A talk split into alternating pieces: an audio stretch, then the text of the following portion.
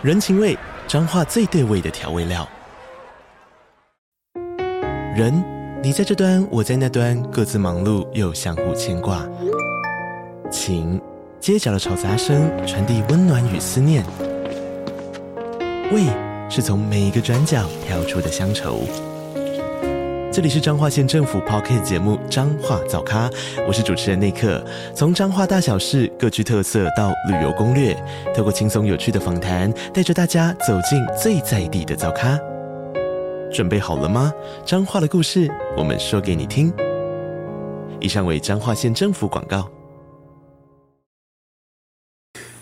Well, hi everybody, it's Mr. Anime here. and I'm recording on my MacBook's web camera, and my MacBook's from like four years ago, so the web camera's not that great, so you'll have to bear with me. This is just an update video to let you guys know that uh, I'm going to reward myself with a, probably a two or three week break coming up here from YouTube videos, uh, anime reviews in particular. I might do some blog stuff. Um, I want to thank you guys a lot for sticking with me and watching the channel. I got more subscribers than ever. 这个男子是一位美国知名的 YouTuber Mr. Anime 动画先生。二零一二年二月，在 YouTube 尚未成为主流影音平台以前，动画先生的频道就已经累积超过八十万的订阅。而在这支影片上传不久后，他便犯下了一起令人发指的命案。大家好，我是希尔。抱歉让大家久等了。今天这一集，就让我为大家介绍 YouTube 杀人事件。一九八九年八月，崔伊塞斯勒出生在德州的沃勒镇。他有一个大他四岁的哥哥，父亲劳顿是一位小学老师，而母亲朗达则是在当地的报社工作。他们一家住在只有一层楼的平房里，是一个再平凡不过的典型美国家庭。崔英理应像一般年轻人一样，在高中毕业后考上一所理想大学，慢慢的找寻人生的目标。然而，崔一似乎不适应着同才间的团体生活。他的好友塔拉曾这样描述崔一：崔一并不是那种会主动与人来往的人，他有着自己的小圈圈，而那些小圈圈里的朋友都有着一个共同的兴趣，就是动漫。崔一在高中毕业后，并没有选择继续升学。他曾试着在家乡里找工作，但求职之路却并不顺利。也因此，崔一从高中毕业后，依然与自己的父母同住在一起。这段期间，崔一在 YouTube 上创建了一个频道，并取名为 Mr. Anime 动画先生。在动画先生这个频道里，有许多崔一开箱动漫的影片。他会购买一些动漫的光碟，从包装到内容认真的进行评比。由于崔一的开箱影片风格自然不做作。也没有过度的修饰，迅速的累积了不少订阅者。而崔一的频道更是率先开启了动漫在美国的一扇大门，越来越多人透过这个频道来认识动漫，并爱上动漫。他的开箱影片更是在当时累积了数百万的观看次数。后来，频道也开始增添了一些崔一和哥哥一起自导自演的短剧。但是，作为 YouTuber 这个职业，并没有得到父亲的认同。崔一与父亲在家里的关系也逐渐变得紧张了。随着时间过去，崔一的频道也开始出现一些令人匪夷所思的内容，而谁也没有想到，这些内容正是不久后那一场悲剧发生前的预告。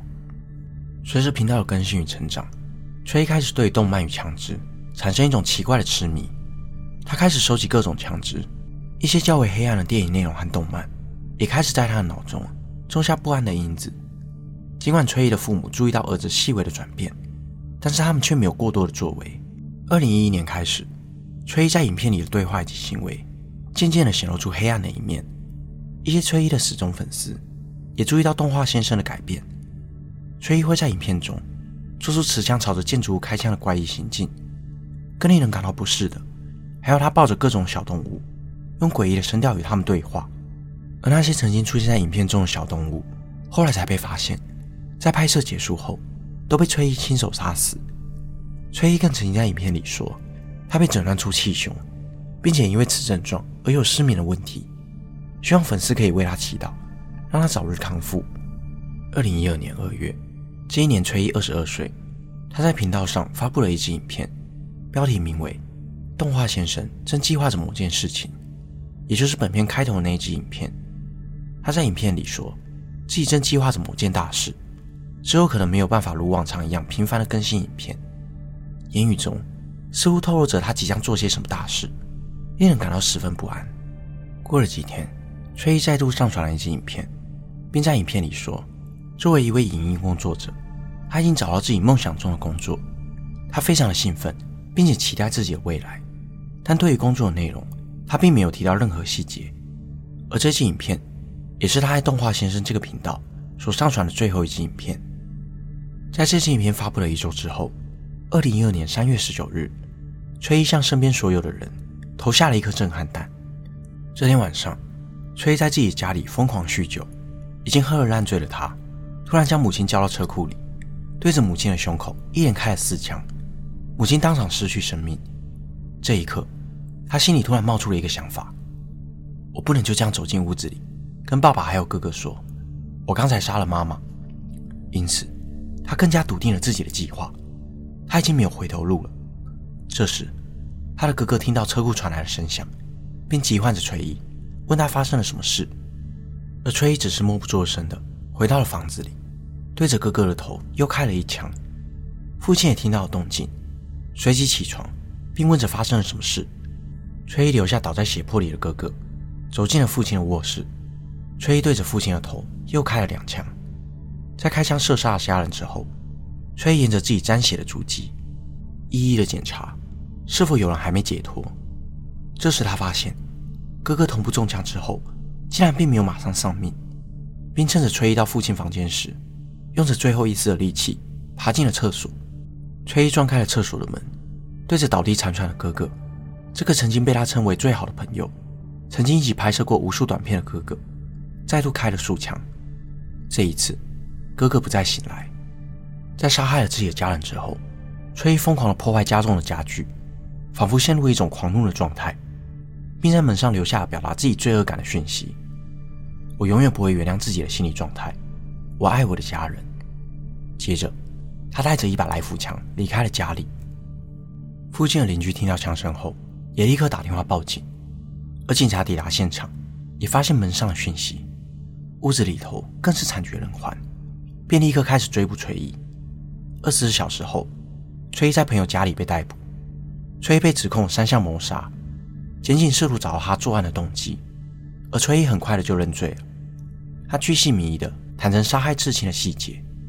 在后续的审讯里，崔一甚至说：“关于我的家人，我会用我的生命保护他们。但要是有人要伤害他们的话，那个人会是我。”在长达数小时的讯问中，检警也发现了崔一原本正准备执行更恐怖的计划。在做完案后，崔一驱车来到自己曾经就读的高中。他原本计划着要进行一场大型的校园枪击案，他想要成为史上枪击人数最多的枪手，希望至少可以夺走超过七十人的性命，借此造成轰动。他的计划是在自己的母校举办球赛时，站在人群中开始进行扫射，并且在警方逮捕或是在射杀他之前，尽可能取走更多人的性命。他甚至为自己的计划进行了一系列的训练。他会在夜里带着枪外出，射杀那些他在夜晚里抓到的动物，为自己训练胆量。他已经在心里策划了许久，而之所以选择杀害家人，是因为他没有办法想象，在自己犯下这样的案件之后，他的家人会感到多么的愧疚以及罪恶。因此，崔才会选择在执行计划前先杀害他们。他说：“这是他对自己家人的慈悲。”警方问他为什么最后没有执行他的计划，而是躲去了朋友家。崔一表示，因为在杀害家人之后，他感到一切都太过于真实，特别是他杀的是自己在这个世界上最爱的人。当他把车子停在母校前，他意识到自己再也没有办法见到自己最爱的家人了。他感受到无比沉重的心情，而他再也没有办法执行那恐怖的计划。那一刻的念头，彻底的阻止他接下来的行动。而崔玉对于自己家人的死，也有着令人不寒而栗的关心。他不断的追问着法医的尸检结果，询问着自己所射出的子弹有哪一发才是最致命的。他还坦诚自己没办法停止想杀戮的想法。在他杀害家人的前两周，曾经致电给当警察的朋友，询问关于枪支的问题。后来警方也从他的笔记型电脑上发现，他对于无差别杀人犯相当着迷，他甚至会为这些杀人犯评分排名。特别是一九九九年发生了科伦拜校园枪击事件，警方相信崔一做的这些功课都是在帮助自己评估哪个杀人方式可以为他带来最高的死伤人数。尽管崔一曾经坦诚自己的罪行，但在后面的过程中，他一次又一次的更改说法，还声称自己是因为受到过多无差别杀人犯的报道的影响。最终，崔在沃勒法庭接受审判。以谋杀三人的罪行被起诉，最终被判处了终身监禁，并且永远不得假释。而网上对于崔一的精神状态，并没有太多的资料。有人说他患有精神分裂症、躁郁症，也有曾经参与调查。警方表示，崔一有着十分显著的反社会人格特质，像是爱说谎、缺乏同理心以及重复的犯罪行为等等。然而，尽管崔一有着令人畏惧的一面，但这一切。却不是凭空出现的。在悲剧发生以前，崔毅的种种行为已经有了不少线索。他的父母只是要求他减少一些持枪数，但却对于他心理状态上的转变没有过多的关心。他的哥哥以及父亲也曾经对外人说过，如果有一天他们被崔毅给枪杀了，也不需要太过意外。他们对于崔毅的黑化或许心里有数，但却没有太多的作为。其实。崔一自己也曾经试图阻止这些疯狂的行为。在犯案的前两周，崔一曾经传讯息给母亲，希望他可以为他安排心理治伤，但母亲也没有放在心上。塞斯勒一家虽然对于崔一在家里拿着上膛的枪感到不舒服，却也从来没有对这个行为出言禁止，为自己的安全画下界限。反之，他们给予了崔一全面的自由。他的父母只是安置的希望他们的小儿子，并没有什么疯狂念头。却没有人可以预期，崔一的心里正在发生着什么样的变化。他们忽略了崔一需要被建立起的规矩以及行为的界限。崔一将自己的内心世界完全孤立，或许是缺乏关注以及陪伴的关系，才导致了这起悲剧的发生。崔一的频道在案发的八年后被 YouTube 永久的撤销。如果曾经有哪一个瞬间，有人试着走向他，关心他的内心深处真正的想法。那么，动画先生或许会成为现在千万订阅的 YouTube 之一。那个二十二岁的崔毅也会有个完全不同的人生。本期的内容就到这里。如果你想听我讲更多不同的案件，欢迎在底下留言区告诉我。也可以订阅我的 YouTube 频道，就不会错过每周上传的最新影片。我是希尔，我们下次见。